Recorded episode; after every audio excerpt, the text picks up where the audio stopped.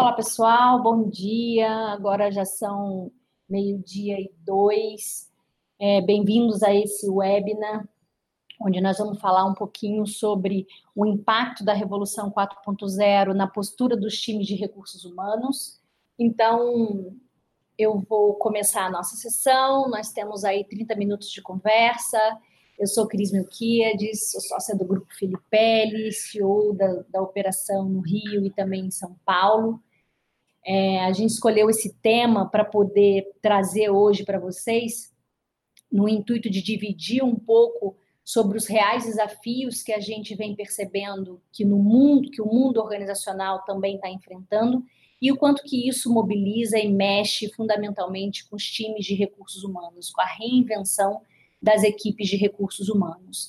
É, eu trabalho na área de desenvolvimento humano tem 23 anos, sou administradora de empresas, então eu tive a oportunidade de viver de inúmeros ciclos né, de evolução, de transformação das equipes de recursos humanos, e a gente está vivendo mais uma fase de bastante desafio e que exige uma diferente postura, né? É, então, o meu convite é para que a gente possa juntos aqui olhar um pouquinho para isso nesse tempo que ficaremos juntos. O tema, então, a Revolução 4.0, a tão falada Revolução 4.0. Eu tenho visto muitas matérias, muitos artigos sobre o tema da Revolução 4.0. Os congressos de recursos humanos estão abordando muito essas questões da, dessa revolução. Mas, afinal, o que é efetivamente essa revolução? sempre que a gente fala das revoluções industriais, é, é importante a gente olhar um pouquinho para o aspecto histórico, né? Então, para que a gente hoje viva essa revolução 4.0, o que aconteceu antes para que a gente chegasse aqui da forma como nós estamos hoje, né? Então, de uma forma muito rápida, eu não vou dedicar tempo e energia aqui para ficar falando da história, porque é um tempo muito curto, mas a primeira revolução ela foi muito fundamentada e baseada na introdução de equipamentos, na introdução de, de produção mecânica, né? Isso lá em 1784.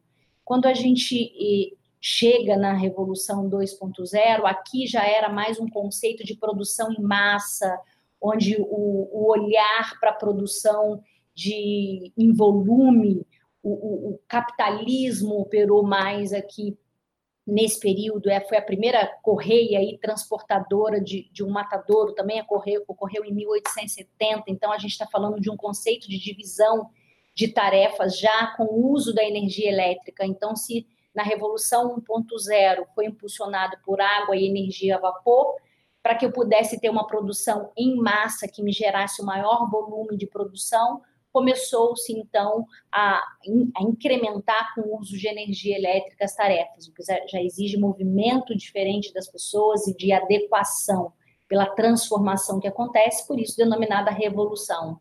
Né? Quando a gente chega na revolução 3.0, na terceira revolução industrial, aqui já começa mais o conceito da eletrônica, o conceito da informática, mas ainda na linguagem de TI, de promover produções que fossem mais automatizadas, né? Então vinha aqui, foi em 1969 o primeiro controlador lógico programável.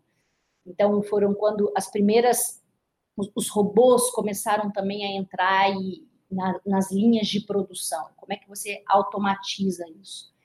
Foi o primeiro passo que a gente conviveu já com tecnologia. E agora a Revolução 4.0, que ela vem de uma, de uma forma muito transformadora, ela está muito baseada e fundamentada em sistemas que são físicos cibernéticos. E é sobre isso que a gente vai falar é, nos próximos minutos.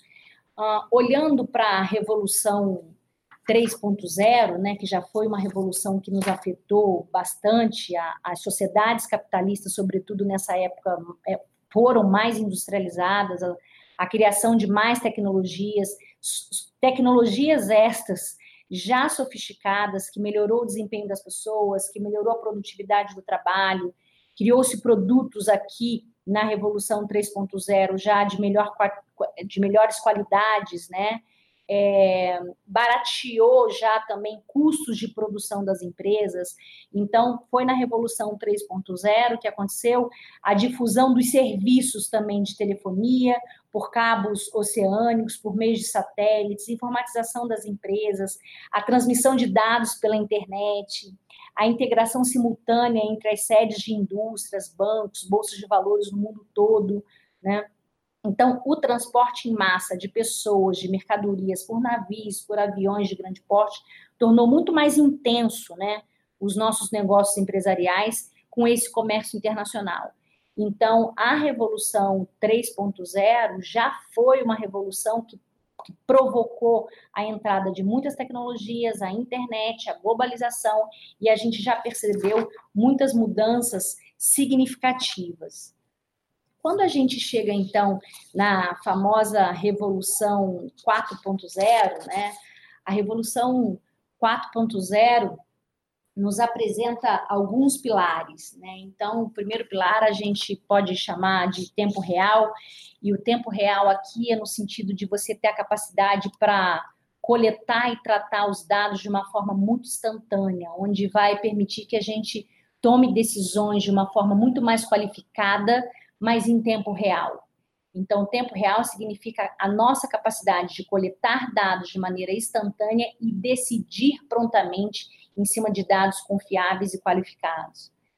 Depois, o segundo pilar vai ser a virtualização, né? Então, quando a gente fala de virtualização, é a virtualização, é a proposta de uma cópia virtual mesmo de fábricas inteligentes, graças aí a sensores que terão espalhados por toda a fábrica, por toda a, todas as plantas, né, Fabris. Isso é possível rastrear e monitorar de uma forma remota todos os seus processos, os produtos.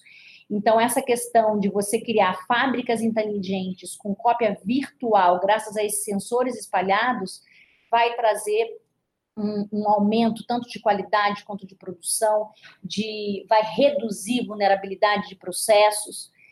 O terceiro pilar tem a ver com descentralização, então, quando a gente fala de descentralização aqui, é a ideia da própria máquina, né, ser responsável pela tomada de decisão por conta da sua capacidade de se autoajustar, de avaliar as necessidades da fábrica em tempo real, de fornecer informações sobre os seus ciclos de trabalho, Orientação de serviços, então esse pilar de orientação de serviços é um conceito em que softwares são orientados a disponibilizarem soluções como serviços conectados com toda a indústria.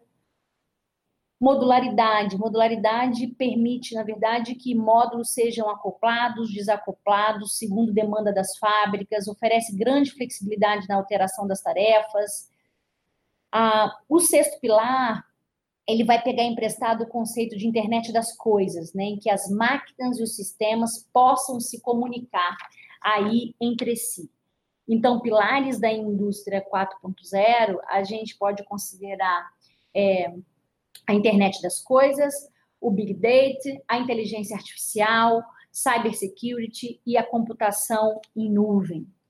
Então, quais são os aspectos positivos, né? Porque nós temos aí aspectos extremamente positivos. Então, a gente está falando de redução de custos de produção, a gente está falando de mudança em todos os processos com automatização e redução da vulnerabilidade, nós estamos falando de incumbências que são mais estratégicas, a gente está falando de revisitar, então, a necessidade de revisitar a cultura organizacional, uma produção que vai ser muito mais flexível, por também ser em tempo real, vai ser é, aspecto positivo de colocar cada vez mais novos produtos na rua e o efeito também que isso vai ter no público consumidor.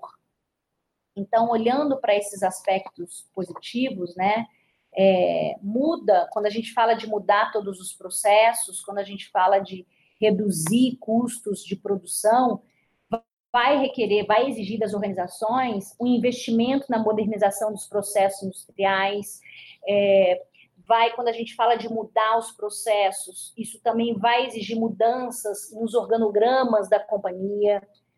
Quando a gente fala de incumbências estratégicas, vai existir aí uma oportunidade para ter menos profissionais com função operacional, mas mais profissionais com pensamentos estratégicos. Então, a gente eleva o nível de pensamento das pessoas, sai daquilo que por vezes é manual, aquilo que pode ser automatizado, para um pensamento que é mais seleto, para um pensamento que é mais elaborado, para um pensamento que é mais estratégico. Então, isso muda um pouco o perfil e o posicionamento das pessoas que nós vamos precisar ter dentro dos nossos ambientes. Isso eleva e aumenta a responsabilidade também das pessoas de se autoconhecerem, de elevarem o seu o seu potencial intelectual, o seu capital intelectual, a gente eleva o nível de pensamento das pessoas. Quando a gente fala de cultura organizacional, né, é, vai existir a necessidade de desenvolver novas culturas organizacionais, mas dando ênfase e valorização para a estratégia, de modo que se aproveite mais os pontos positivos que a indústria 4.0 vai trazer. Então, como é que a gente revisita as culturas organizacionais atualmente, mas com ênfase naquilo que é positivo, nos benefícios e as recompensas que nós teremos com essa revolução 4.0, eu acho que esse é o principal é, olhar que nós de consultoria temos, que os desenvolvedores de pessoas, que os times de recursos humanos precisam é, trabalhar, que é o olhar positivo para todas essas mudanças, por mais que as mudanças sejam, por vezes, incômodas e mexem com o nosso cérebro social, eu vou falar um pouquinho sobre isso, mas é o olhar positivo para essa oportunidade de revisitar a cultura organizacional, como que as máquinas inteligentes, né, e o princípio da modularidade é possível ter uma produção que é muito mais flexível. Então, a, com máquinas inteligentes e esse princípio de modularidade, a gente vai conseguir uma produção que é mais flexível, com isso mais ágil. Quando a gente fala do, do novo produto na rua, né, eu acho que, que desse modo o gestor, ao identificar demandas e tendências do mercado, ele vai poder agir de uma forma muito mais rápida, ele vai poder agir de uma forma muito mais veloz para colocar os produtos na rua. É, quanto ao público consumidor, assim, a realidade dessa indústria 4.0, ela traz impactos positivos para o público consumidor, porque ele vai ter acesso a produtos que serão cada vez mais personalizados, produtos que terão cada vez mais alta qualidade e com um custo menor. Então, produto personalizado, com alta qualidade e um custo menor, qual consumidor não procura por isso? Então, este é sim um dos grandes benefícios que nós teremos com a revolução aí da indústria 4.0. Quando a gente olha algumas ameaças e alguns possíveis aspectos negativos é, da, da revolução da indústria 4.0, a gente tem um ponto aí, né, que tem a ver com os cyberataques, por exemplo, que isso sim é um grande problema. Né? Então, quanto mais conectada a empresa está, mais sujeita também ela vai ficar às espionagens industriais. Né? Então, a, a, espionagem industrial fica muito mais exposta, né? Então, quanto mais conexão a gente tem, a gente também pode ter um aumento de vulnerabilidade e fica sujeito à espionagem industrial, então vai exigir aí as proteções, né? E o investimento para essas proteções. Um outro possível impacto negativo da indústria 4.0 é a distribuição do poder né, do poder a tecnocratas, ou seja, aqueles que detêm o conhecimento técnico a respeito das novas tecnologias. Então, isso fica distribuído. Além da finalidade comercial aqui, quando a gente fala do mercado interno, né, as inovações podem ser usadas muito para fins nobres, né? Mas também ela pode subjugar nações inteiras economicamente, acabando com o seu mercado interno. Então, tem um cuidado aí, um ponto de ameaça aqui no que diz respeito à finalidade comercial de um mercado interno. Né? Então, isso é uma ameaça. A outra questão que vale a pena ser mencionada é a utilização da inteligência artificial também para fins aí escusos, como golpes, guerras e fake news, então, esse é um aspecto negativo e preocupante. E quando a gente fala de mercado de trabalho, e isso afeta muito também os times de recursos humanos, tem a ver com os inevitáveis impactos aí nas funções, nas posições, nos times de trabalho, nas equipes, na maneira como, como as funções vão existir ou deixar de existir. Então, isso mexe, movimenta muito o mercado de trabalho. Então, por quais motivos, né, quando a gente olha essas mudanças tão significativas da Revolução 4.0, por quais motivos recursos humanos efetivamente precisa mudar. Então, tem inúmeras matérias que saem todos os dias nos jornais, nas revistas, nos grandes congressos, onde a gente percebe que vai existir uma evolução do mercado de trabalho. Então, o futuro, né, os futuros trabalhadores precisam estar cada vez mais preparados para estar interagindo com os robôs. Matérias de que a indústria 4.0 deve atingir 21% das empresas brasileiras em uma década. É, a praga do longo expediente, né? Então, como é que é, essa revolução 4.0 também pode beneficiar hoje muitas das atividades que são feitas por colaboradores que são manuais, que são sujeitas a processos vulneráveis e que, ao ser automatizada, a gente ganha fôlego para trabalhar com tarefas que são mais nobres, né? Então, não gera aquela sensação de que você está trabalhando uma infinidade de horas e que ainda restam coisas para fazer, ainda tem coisas a fazer. Então, tem benefícios também, pesquisas um pouco mais para frente, acho que da McKinsey vai mostrar que a gente também vai ter ganho a respeito dessa questão de horas de trabalho dedicada. Uh, efeitos, né? Como é que um funcionário ruim pode contaminar toda uma equipe? Então, quais os cuidados que nós vamos ter que ter a partir da, das performances né, e da transformação cultural que nós vamos implementar é, com a questão da velocidade, é, da cultura de confiança, da cultura de autenticidade, da cultura agile que precisa ser implementada. Não tem como você ter uma cultura agile sem você ter um ambiente que propicia essa cultura agile, é, não é o foco aqui da, do, do, nosso tema falar especificamente sobre isso, mas assim, quais são as pessoas que vão se engajar e com uma mentalidade de crescimento vão acompanhar essa movimentação? E quais são aquelas pessoas que vão ficar pelo caminho? Porque o efeito dessa contaminação pode ser muito mais destrutivo do que o que a gente já percebe que é hoje. Então, a gente não vai ter tempo para cuidar necessariamente é, disso, então muitos vão ficar para trás, né? Então, a criação do futuro do trabalho, a revolução do futuro do trabalho. Se a gente pega essa revista, é uma revista muito legal, recentemente divulgada sobre práticas de recursos humanos, então, os próprios times de recursos humanos, as consultorias de mercado, é, pessoas que trabalham, assim como nós, há muitos anos no mercado de recursos humanos, o que eles dizem sobre essa revolução 4.0. Então, como é que a gente consegue fazer gestão cada vez mais à distância das pessoas, né? Como é que a gente coloca, muitas pessoas colocam o futuro de recursos humanos em xeque. Então, assim, há futuro para a função de recursos humanos, no sentido de é, a forma como recursos humanos está hoje estruturada, ela cabe com esse outro movimento? Ou o quanto que ela precisa se reinventar prontamente, né? As formas de remunerar as pessoas, né? Então, o ponto aqui é o reconhecimento e a recompensa então, diferentes formas, a, a remuneração, ela está sendo, remuneração e benefício está sendo completamente reinventado, né?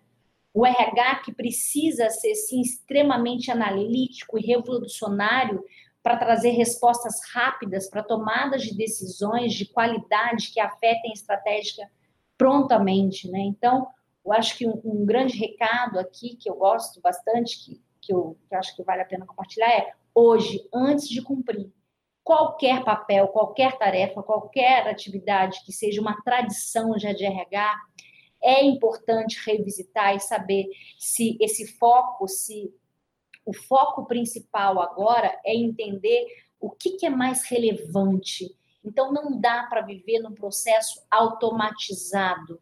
Os sistemas e os modelos atuais não atendem mais ao que nós precisamos. Por isso, a mudança precisa começar pelas equipes de recursos humanos, porque são os times de recursos humanos que mobilizam a organização. Não tem ninguém mais preparado para lidar com o comportamento humano dentro de uma organização que não seja os próprios times de recursos humanos. Né? Os times de recursos humanos preparam as lideranças, direcionam os times no que diz respeito a comportamentos, trazem técnicas, trazem metodologias. Então, não dá para ser mais tirador de pedido. Isso não funciona. Então, quando vem esse questionamento do futuro das equipes de recursos humanos, se existe espaço para os RHs, existe muito espaço para os times de recursos humanos. Então, quando a gente fala das posições de desenvolvedores de pessoas, quando a gente fala de desenvolvedores do comportamento humano, de mobilizadores do comportamento humano, isso é o que tem de mais alto, porque a gente não vai ter as máquinas fazendo isso por nós. Esse é o lado humano do nosso trabalho. E ninguém melhor do que nós para poder direcionar e dirigir essas mudanças.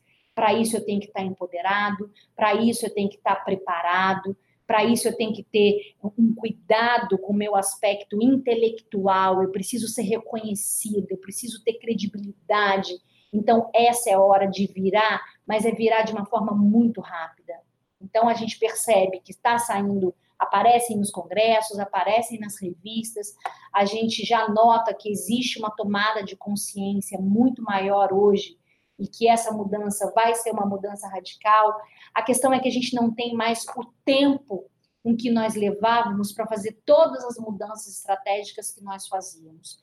Eu me lembro que em 1997 foi quando eu participei de um dos primeiros congressos que dizia que RH tinha que ser estratégico, né? Então assim, a gente já fala dessa história há muitos anos e levou-se muitos anos para que as equipes de recursos humanos conseguissem de fato ser estratégicas. Só que a gente não tem mais 20 anos para poder mudar. A gente não tem mais esse tempo. Quando, então, quando a gente fala de uma nova era, olha um exemplo típico aqui, se a gente pega o registros de patentes, né? Então, quando a gente olha empresas do setor industrial de tecnologia, Olha o volume de patentes que foram registradas de 2010 a 2015. Isso porque não tem dados até 2019, porque eles seriam certamente surpreendentes. Mas se a gente olha a coluna de 2010 versus a coluna de 2015, existe uma velocidade aqui dessa transformação onde nós já estamos nesse momento exponencial. Então eu não vou ter 20 anos para fazer mudanças. Eu tenho que agir hoje. E aí, quando a gente olha para essa questão, né, quais são riscos aí que aparecem? A gente percebe esses riscos é, aumentando em, com o passar dos anos. Então, em 2013, foi feita uma pesquisa nos Estados Unidos que mostrou, pelo Free e pelo Osborne, que mostrou que 47% dos trabalhos nos Estados Unidos já apresentavam algum tipo de risco. Né? Depois, em 2014, existiu uma pesquisa na Europa onde mostrou que 60% dos trabalhos na Europa apareciam em risco. Né? É, tem pesquisas da McKinsey aí já de 2017 que mostra que metade das atividades serão automatizadas, que trabalhadores, lembra que eu falei que também tinham vantagens aí da Revolução 4.0. Então, quando a gente está automatizando muitas das tarefas, a gente está ganhando tempo para trabalhar com o nosso cérebro mais seleto, com a área da inteligência que me leva a pensar, a refletir, que é o que a gente chama do córtex pré-frontal, que é a área executiva do meu cérebro, né, de tomada de decisões mais complexas. Então, se eu tenho coisas e tarefas que serão automatizadas, vai me sobrar tempo para o pensamento, para o pensamento elitizado, para a tomada de decisão mais elaborada e mais complexa, que é o uso do córtex pré-frontal. E com isso a gente também vai ganhar tempo, a gente vai ganhar duas horas por semana que vai nos permitir dedicar, nos dedicarmos a coisas que são mais prazerosas na vida, que são mais recompensadoras.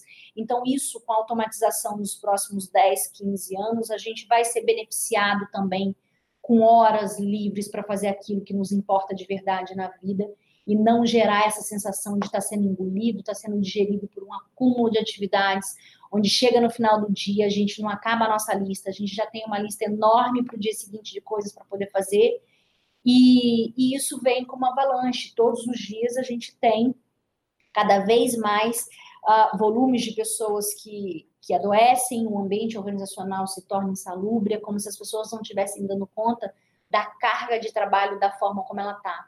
Então, a gente também vai ser muito beneficiado com a indústria 4.0. Né? Então, aqui é, foi a pesquisa da McKinsey, dividindo um pouquinho com vocês, que fala sobre o potencial de, automa de automação técnica. Né? Então, em cada, em cada seis, seis de cada dez ocupações atuais é, serão automatizadas, então a gente está falando aí de, de, mais de 30% das atividades tec tecnicamente são automatizáveis.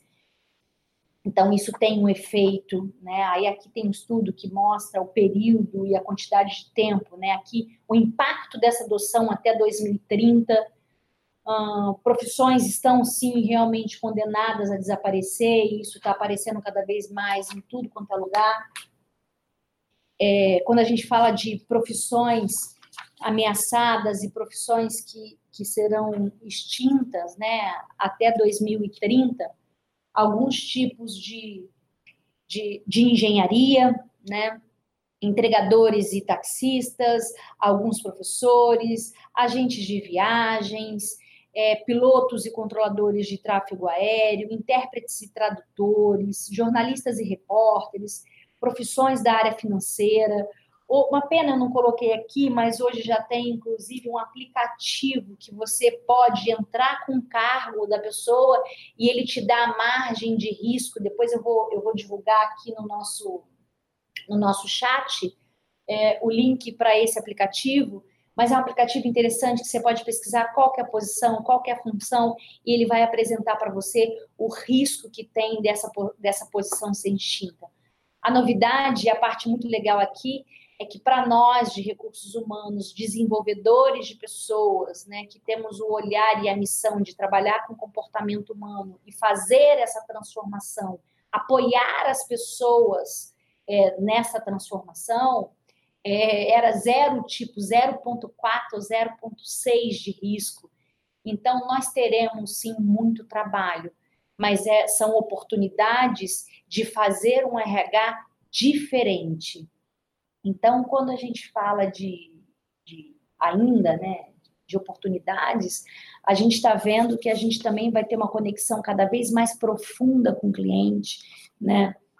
A posição de conselheiros vai ser cada vez mais valorizada, vai existir muito o, o, o gerenciando o seu negócio. Então, quando a gente fala primeiro dos conselheiros, né, eles podem permanecer relevantes e agregar muito valor os conselheiros hoje já estão sendo muito é, demandados, né? já existe um reposicionamento de conselheiros dentro das organizações, isso tem crescido cada dia mais. Então, hoje você tem conselheiros para áreas afins. É, essa conexão mais profunda, né? É, é, o papel de mudança do consultor. Então, nesse sentido, que muda a minha forma de entregar, se eu estou trazendo produtos cada vez mais rápido, de uma forma mais personalizada, eu vou ter sim uma conexão que vai ser mais profunda com o cliente. É, gerenciando o negócio é no sentido do impacto da tecnologia na experiência do cliente. Então, nós vamos comercializar os nossos produtos, mas estando completamente orientado para a experiência do cliente. O planejamento financeiro ele vai se encaixar na equação e como a definição de planejamento está mudando radicalmente. Quando a gente olha essa questão do planejamento financeiro, muitas organizações com a história do mundo VUCA, né, onde tudo é instável, tudo muda, volátil, ambíguo, e como é que eu adequo a minha estratégia da organização. Então, muitas delas é, já usam diferentes horizontes, então eu tenho o horizonte 1, que é aquilo que paga as contas hoje dentro da organização, é o meu produto atual, é a minha fábrica corrente. Eu tenho o horizonte 2, então quando a gente fala de um, de um horizonte 2, né, esse é um dos três horizontes da McKinsey, e isso está muito vinculado a planejamentos estratégicos. Então, horizonte 1, um, a gente está falando de é, do momento presente, é aquilo que paga as, as nossas contas, né? O futuro, o, o Horizonte 2, ele entra como se fosse um futuro próximo, ou seja, um próximo passo que eu tenho que dar, mas ao mesmo tempo eu já tenho que pensar e decidir e prever isso hoje. Uh, o Horizonte 3 é um horizonte disruptivo, e aí é onde ele tem muito a tecnologia, onde ele tem muita inovação, mas ele hoje não está pagando as contas. Mas, ao mesmo tempo, eu tenho que também cuidar dele hoje. Então, algumas organizações distribuem as suas equipes em diferentes horizontes, porque nós estamos precisando, no nosso planejamento estratégico, dedicar tempo e energia para os três horizontes. Só que a gente dedica tempos diferentes e a gente também pode ter a opção de ter diferentes equipes trabalhando nesses diferentes horizontes. Então, algumas boas notícias, né? A gente a gente já falou que o papel, né, de mudança do consultor financeiro aprofunda mais a relação com o cliente, né? O papel em mudança que gera o maior vínculo com os nossos clientes. É, o olhar aí dos conselheiros, onde cada vez mais vai agregar valor e ser relevante para o negócio, uh, o gerenciamento do negócio cada dia mais estreito com os nossos clientes. A pesquisa da McKinsey também mostra a questão do ganho, né, uh, de horas, onde a gente vai poder fazer uso dessas duas horas de uma forma é, mais prazerosa para as pessoas, oportunidades de crescimento, que também são boas notícias, tem a ver com novos mercados que vão surgir e vão nascer a partir da indústria 4.0, uh, mas e a liderança 4.0? Quais são as competências necessárias para esse momento, né? E qual é o papel de recursos humanos para empoderar essas lideranças e não se embolar emocionalmente com os fatores que toda mudança provoca de ameaça no nosso cérebro, né? Como é que eu, quanto RH, me blindo e me preparo para fortalecer as lideranças que vão precisar cuidar de todas essas mudanças. Né? Então, o RH ele entra como um dirigente de tudo isso, porque ninguém dentro de uma corporação entende mais de comportamento humano do que os times de recursos humanos precisam entender. Né? Então, quando a gente olha para essa mudança né, no mercado de trabalho, na era da, da transformação aí digital, da revolução 4.0, a gente, se do lado da empresa a gente está vendo mais eficiência, mais desempenho, mais competitividade, mais vantagens também competitivas, o olhar do mercado tem a capacidade da solução de problemas, as exigências, o status, o ganho. E quando você junta tudo isso, a necessidade, o que a empresa traz e o que o mercado traz, né? O olhar para dentro e o olhar para fora, quais são, de fato, as competências decisivas para esse mercado de trabalho em 2020. Então, a gente está falando de uma capacidade de resolução de problemas que são cada vez mais complexos, né? Então, ter é, é usar o córtex pré-frontal, que é o nosso é, a nossa área executiva de pensamento, de pensamento elaborado, de novas conexões, de novos insights, de inovação, de disruptura, de escolhas. Então, é a resolução de problemas complexos, o pensamento crítico elaborado, a criatividade, a gestão de pessoas, porque eu tenho que mobilizar muitas pessoas nesse caminho, nessa jornada. Então, a habilidade de engajar, a liderança autêntica, aquela que, porque uma liderança autêntica, ela promove um ambiente de confiança, de estima, então, as pessoas vão seguir mais facilmente aquelas lideranças que são autênticas. E, e, a gestão de pessoas, os líderes que têm habilidade de gestão de pessoas, vão, sem sombra de dúvida, também realçar e se destacar. A coordenação e a articulação. A inteligência emocional é imprescindível a inteligência emocional frente a todo esse contexto de mudanças e alterações que vão surgir, vão mobilizar as pessoas. Então, nunca se falou tanto de inteligência emocional como ultimamente a gente tem falado. Eu me lembro em 2011, 2010 para 2011, quando nós lançamos o instrumento de inteligência emocional aqui no Brasil. Então, hoje a gente já tem um diagnóstico preciso de inteligência emocional, né? É, foi o primeiro instrumento cientificamente validado no mundo. Hoje a gente consegue saber qual é a nossa inteligência emocional e poder compará-la com a inteligência emocional de outras pessoas né? Então, para eu, a inteligência emocional é algo desenvolvido. Então, a notícia boa é: se eu já tenho diagnósticos à minha disposição, se eu posso saber o quão inteligente emocionalmente eu estou, e o que eu preciso fazer para crescer a minha inteligência emocional é uma oportunidade de autoconhecimento. A inteligência emocional, as pessoas com inteligência emocional desenvolvidas, elas não só terão melhor qualidade de vida, mais bem-estar para confrontar essa revolução 4.0, como elas também serão mobilizadoras e apoiadoras das pessoas. Porque quando a gente tem inteligência emocional alta, a gente se blinda e a gente influencia o meio que a gente está. Então, a gente não vai conseguir ter lideranças mobilizadoras sem inteligência emocional. A inteligência emocional é, sem sombra de dúvida, uma das competências decisivas e por isso cresce cada dia mais o tema no mercado, as pessoas falando sobre isso. E tem um espaço aqui para o RH também se preparar emocionalmente para empoderar as outras pessoas. A capacidade de julgamento e de tomada de decisão que tem a ver com a capacidade de resolução de problemas complexos, que foi o primeiro ponto que eu trouxe, a orientação para serviço, porque se a gente está falando de servir de produtos cada vez mais personalizados, do cliente gerar maior é, relação com você, então tem aqui também a capacidade e a orientação para servir. A negociação e a flexibilidade cognitiva, que é a minha adaptação dos pensamentos.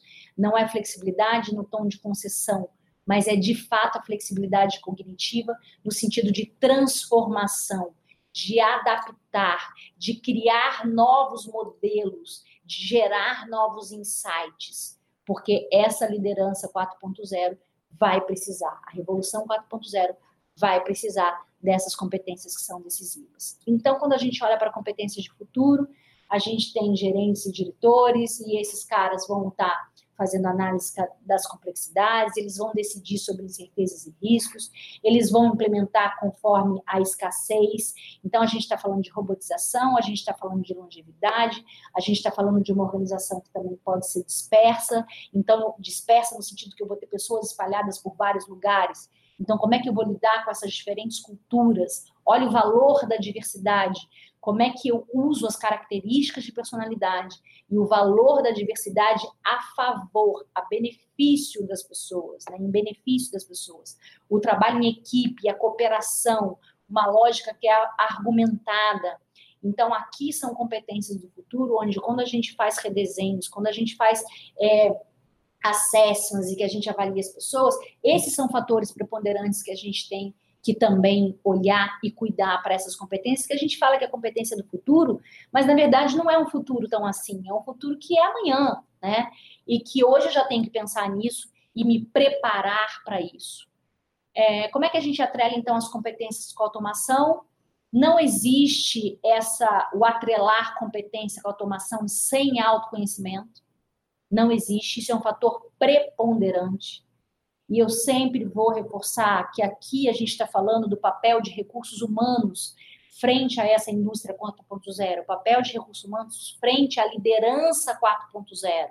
Então, se essas competências aqui, se, própria, se as próprias equipes de recursos humanos que cuidam das outras equipes, que dirigem o desenvolvimento, a evolução, a transformação comportamental das pessoas, se eles ficarem no papel, se os times ficarem no papel de atender as demandas internamente e também não cuidar do que é dele, que é olhar para dentro de casa, como eu estou frente a essas competências aqui que são decisivas, o quão preparado eu estou para me posicionar como um líder 4.0. Porque eu vou ser, sim, um RH transformador e que não vou sumir do mapa se num primeiro momento eu soubesse ser esse líder 4.0. Então, o primeiro grande passo é olhar para dentro de casa e os times de recursos humanos se prepararem para isso. Porque sem autenticidade, sem credibilidade, sem investimento no intelecto, as equipes de recursos humanos não vão conseguir fazer essa transformação e fazer dessa oportunidade uma, um grande valor para as suas carreiras. Então, a gente está falando QI que é digital, a gente está falando de multidisciplinaridade, a gente está falando de criatividade, a gente está falando de uma gestão que é inovadora, né? Então, se a gente está falando de gestão que é inovadora, né, aqui são algumas das startups que nascem, que nasceram, né, em Israel com trabalhos de inteligência artificial. Olha o volume de empresas, de startups, de inteligência artificial que existe em Israel. Então, isso aqui é surpreendente. Aqui são só da, ligadas à área da saúde, né? De cuidados. É muita coisa também com a nanotecnologia. E como é que a neurociência pode nos ajudar e apoiar nessa transformação na, na Revolução 4.0, né? Então, não tem outra fórmula. A melhor maneira de melhorar o nosso padrão de vida está, assim, melhorar a forma como a gente pensa. Então, a gente tem que é, identificar vieses que nós temos automatizados, os nossos modelos mentais. A gente tem aqui que mitigar esses vieses, e a gente não faz isso sozinho a gente faz isso num coletivo, porque é um reconhecendo o viés do outro, do que está instalado. É, quando a gente fala da, da neurociência, né, a nosso favor, a gente olha fundamentalmente aqui para uma mentalidade de crescimento. Então, quando a gente fala de mentalidade de crescimento, eu preciso conhecer mais sobre a dinâmica de funcionamento do meu cérebro. Eu não posso ser dirigida pelos meus pensamentos, mas eu posso dirigir os meus pensamentos. Eu posso fazer as minhas escolhas. Porque muitas das pessoas hoje, com o estresse, com a exaustão, para poupar energia do cérebro, vivem de modo automatizado, como repetidores de tarefas.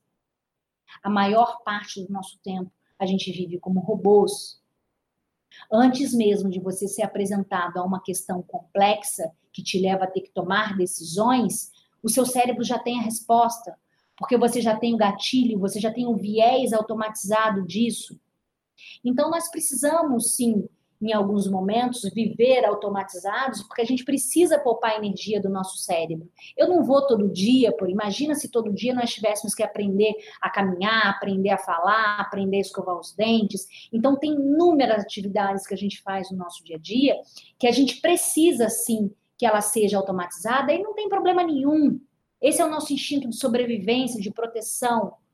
Mas nós precisamos colocar inúmeros pensamentos que hoje são automatizados em xeque. A gente precisa revisitar modelos. A gente precisa identificar vieses. A gente precisa identificar os modelos mentais. Porque senão não tem mudança. E neste conceito, a gente traz né, a mentalidade de crescimento como preponderante aqui, então, as pessoas, quando adotam os modelos de mentalidade fixa, elas se protegem, é, porque o conceito da mentalidade fixa é eu tenho, eu, eu tenho que ser bom. Então, se eu tenho que ser bom, eu não posso me expor a determinados desafios que vai ameaçar o meu status quo, que vai ameaçar a chance de eu não ser bom, de eu não corresponder. Então as metas são mais as metas difíceis elas são vistas como mais arriscadas. As pessoas ficam mais resistentes por medo de não corresponder. Quando a gente adota o uso de uma mentalidade de crescimento, o, o que está no pano de fundo, a crença de uma mentalidade de crescimento é preciso me tornar melhor. Então ele busca desafio, o challenge dele é alto. Ele tem o desejo de aprender, de tirar lição sobre as coisas. Não tem problema errar. A questão é como é que eu conserto rápido e o que eu aprendi com isso que eu errei. Então, a motivação vem do conhecimento, né? Então, assim, é papel de recursos humanos empoderar mentalidades de crescimento dentro da organização, preparar líderes para essa mentalidade de crescimento e ensinar os líderes a criarem mentalidades de crescimento nas suas equipes. Então, ao invés de eu trazer respostas prontas, eu tenho que perguntar, eu tenho que instigar o pensamento das pessoas, a geração de insights. E quando a gente fala de mudanças, eu vou seguir mais uns cinco minutos no máximo e a gente finaliza. Como é que o nosso cérebro muda? Então, quando a gente fala de um processo de mudança, e aqui a gente está trazendo muito a história de usar o conhecimento do cérebro a nosso favor, né? Então, quando a gente fala de mudanças, né, o propósito aqui é mostrar a ciência que está por trás do nosso cérebro, quando se fala em mudanças. Então, a neurociência da mudança, né, a mudança é ativa, é, quando, quando vem uma mudança ativa, ela pode acionar o nosso sistema de ameaça. A mudança é vista como a mudança pode ser vista como uma ameaça ativa e ao estresse. Então isso pode ser negativo e aqui é conhecido como de estresse. Então se eu olho para essa mudança e essa mudança aciona em mim uma ameaça, isso aciona de forma negativa e a gente chama isso de distress. O distress causa mudanças psicológicas que impactam a habilidade das pessoas de pensar. Porque se eu estou no distress aqui e vai impactar a minha habilidade de pensar, porque eu não vou estar tá fazendo uso do meu córtex pré-frontal, eu estou acionando muito mais o meu sistema límbico, que é o meu gerenciador das emoções. Então, para essas mudanças ocorrerem de uma forma construtiva, a gente tem que promover mudanças com olhar de desafio, que vai promover o estresse, mas é o estresse positivo. Porque o estresse positivo vai me levar porque a gente chama de eustress. Então, o eustress gera mudanças psicológicas em nós que nos traz foco, que nos traz atenção, que nos traz concentração de sermos melhores. Então, o que eu mencionava anteriormente sobre a mentalidade fixa e a mentalidade de crescimento, se o meu cérebro segue a rota da ameaça, eu aciono o sistema límbico e eu estou atuando muito mais no modelo de mentalidade fixa, de proteção, para não me ameaçar o meu, a minha crença de ser bom. Quando eu trabalho as mudanças, mas com enfoque positivo, eu levo o meu cérebro para a mentalidade de crescimento, de ver oportunidades, de ver desafio. Então, desafio, oportunidade e aprendizado me leva para o córtex pré-frontal. E é aqui que os times de recursos humanos precisam conhecer, se desenvolver e aprender a trabalhar com as pessoas para entrar neste mecanismo da mudança do estresse que é positivo e que este transforma, que esse funciona. Então, como é que a gente pode garantir que a tecnologia vai nos ajudar aqui a sermos mais humanos? Porque nós temos uma chance enorme de ganhar uma oportunidade e de ser agentes protagonistas dessa mudança e dessa transformação. Mas sem o nosso preparo intelectual aqui, a gente não ganha autenticidade, a gente não ganha credibilidade e a gente pode ser engolido e devorado. Então, tem mesmo que já para amanhã, o que você pode fazer hoje até, né? Que é de procurar qual vai ser verdadeiramente o meu primeiro passo. Tem muito trabalho para fazer. É mão na massa mesmo. Uh, porque senão eu descarrilo, senão os times e as equipes de recursos humanos vão descarrilar, elas não vão dar conta. E se ela descarrila, ela não vai ser o agente de mudança, ela não vai ser preposta dessa mudança. Ela vai ser dependente do que os outros trazem como mudança. Mas os outros da organização não possuem conhecimento e know-how de comportamento humano para lidar com isso, tanto quanto o RH tem. Então, uma pesquisa mostra e aqui é um fator essencial, uma pesquisa da MHS, nosso parceiro canadense de instrumento de inteligência emocional, é que cerca de 27 a 45% do sucesso no trabalho depende do nosso coeficiente emocional. Então, a revolução da indústria 4.0 não vai ocorrer sem a inteligência emocional apoiando e suportando, sem o conhecimento sobre o cérebro, então, quando a gente olha para profissionais de recursos humanos, o que a pesquisa mostra que um dos fatores críticos de sucesso das, dos times de RH, o primeiro ponto aqui a felicidade, é a felicidade. A felicidade também é vista como bem-estar. Então, para os times de recursos humanos também trazerem performance nessa frente a tudo isso que eu contei para vocês, eles precisam ter um bem-estar elevado, porque são eles os responsáveis por promover por trazer o bem-estar dentro da organização, por apoiar e, ajudar as lideranças a se dirigirem para bem-estar, para virar a página do meio insalubre que ninguém aguenta mais. Como é que ajuda essa automatização a gente ter mais tempo para a gente? Então, o bem-estar, esse estudo, essa, esse instrumento diz de inteligência emocional, que para a gente elevar a nossa sensação de bem-estar, tem quatro subescalas de maior relevância aqui. Então, para eu elevar a sensação de bem-estar, eu preciso cuidar da minha autoestima. Não, autoestima é no sentido de autoconfiança, no sentido de você é, respeitar também o não saber. E aí vem, então, o tão famoso conceito da vulnerabilidade, disseminado aí pela Bene Brown, então, faz parte da minha autoestima também estar atento com a minha vulnerabilidade, se colocar à disposição da minha vulnerabilidade, porque é com ela também que eu vou aprender, que entra a minha mentalidade de crescimento. Então, com a vulnerabilidade, com a mentalidade de crescimento, eu vou me permitindo ser mais autêntico. A autenticidade é fundamental. Outro fator é a autorrealização, que é a busca de propósito, de significado, de ter prazer, Recursos humanos precisa cuidar da autoestima, precisa cuidar da autorrealização, precisa cuidar da qualidade das relações interpessoais, que tem confiança, que tem compaixão e do otimismo. Então, como é que a gente cuida de tudo isso, de tamanho desafio que os times de recursos humanos têm? Né? A Felipe criou recentemente um programa pensando e fundamentando em tudo isso, que é o Brain Business Power, que é a reinvenção do business partner, mas quando nós colocamos o business partner, não é o business partner tradicional que muitas das organizações possuem hoje, mas é o conceito mesmo de ser um verdadeiro parceiro e alavancador do que essa indústria 4.0 precisa. É a hora e a vez dos times de recursos humanos. É, para as pessoas interessadas, é, existe aí a nossa página, o nosso site, tem material sobre o programa Brain Business Power tem aqui a oportunidade da qualificação, de você ser uma autoridade em inteligência emocional e se preparar para isso. Então, este programa ele está recheado de conceitos e de práticas e de experiência. É um programa que leva seis meses.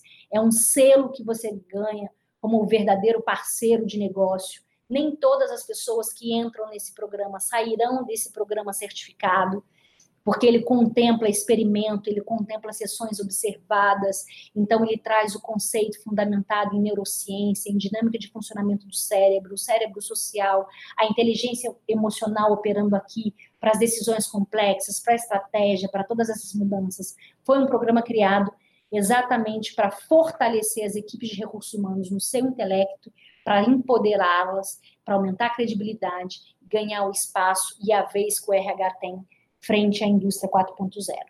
Agradeço a vocês por estarem comigo aqui até esse tempo. Espero ter contribuído um pouquinho para ampliar a visão de vocês a respeito do real papel de RH frente a todas essas mudanças. Obrigada.